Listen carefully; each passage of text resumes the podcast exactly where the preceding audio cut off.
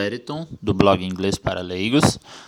Se você já acompanha o blog há algum tempo, você já, já deve me conhecer. Caso do contrário, se é a sua primeira vez aqui, seja bem-vindo.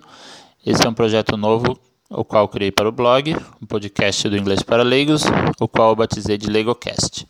Neste primeiro episódio, eu vou falar sobre a pronúncia do ed, o ed que tem no final das palavras. Eu fiz uma pesquisa por e-mail com os leitores do blog, perguntando qual palavra ou quais palavras eles tinham mais dificuldade em pronunciar.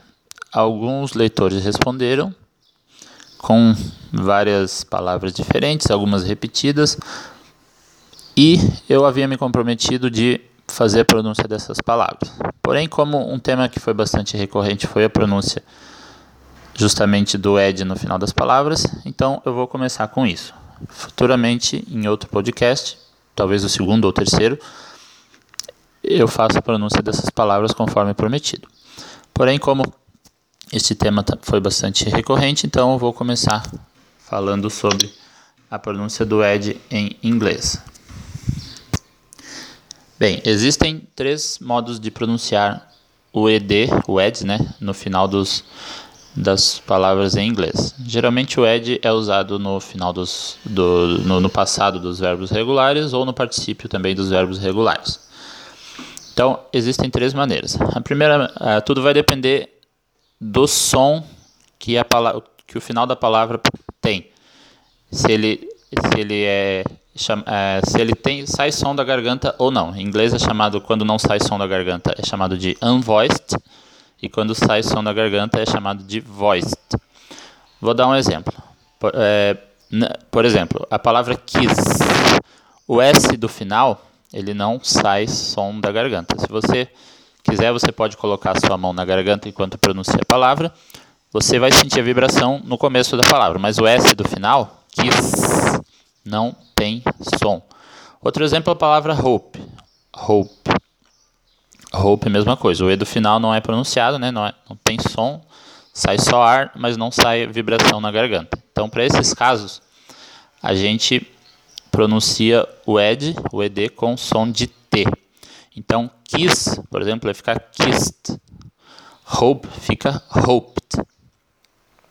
É importante lembrar também que, nesse caso, o que vale é o som que a palavra produz e não como ela é escrita.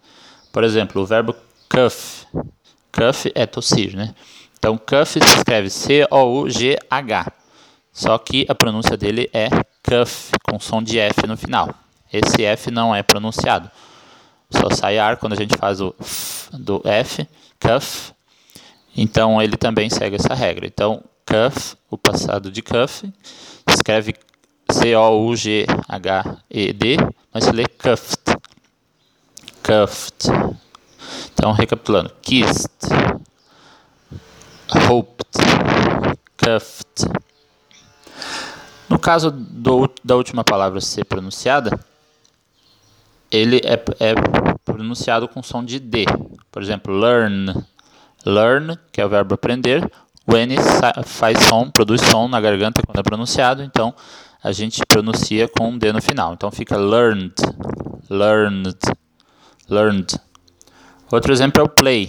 Play, o Y do final, que tem som de I, mas é pronunciado. Então, é, digo, ele produz som, produz a vibração na garganta. Então, nesse caso, ele também vai ter, é, vai ter som de D. Então, played, learned.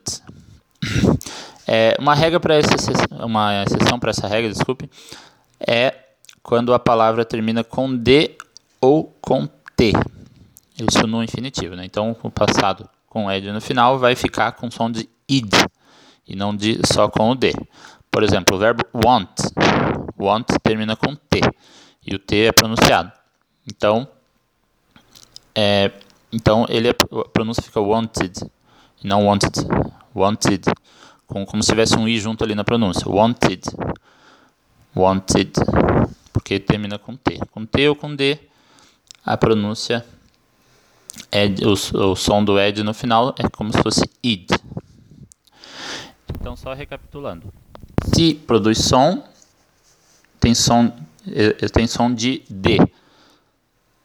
É, se não produz som, tem som de T. E se termina com T ou com D, aí tem som de id. Então essas três são esses três modos de pronúncia do, do ed em inglês. Espero que tenha ajudado essa, esse podcast. Esse é apenas o primeiro.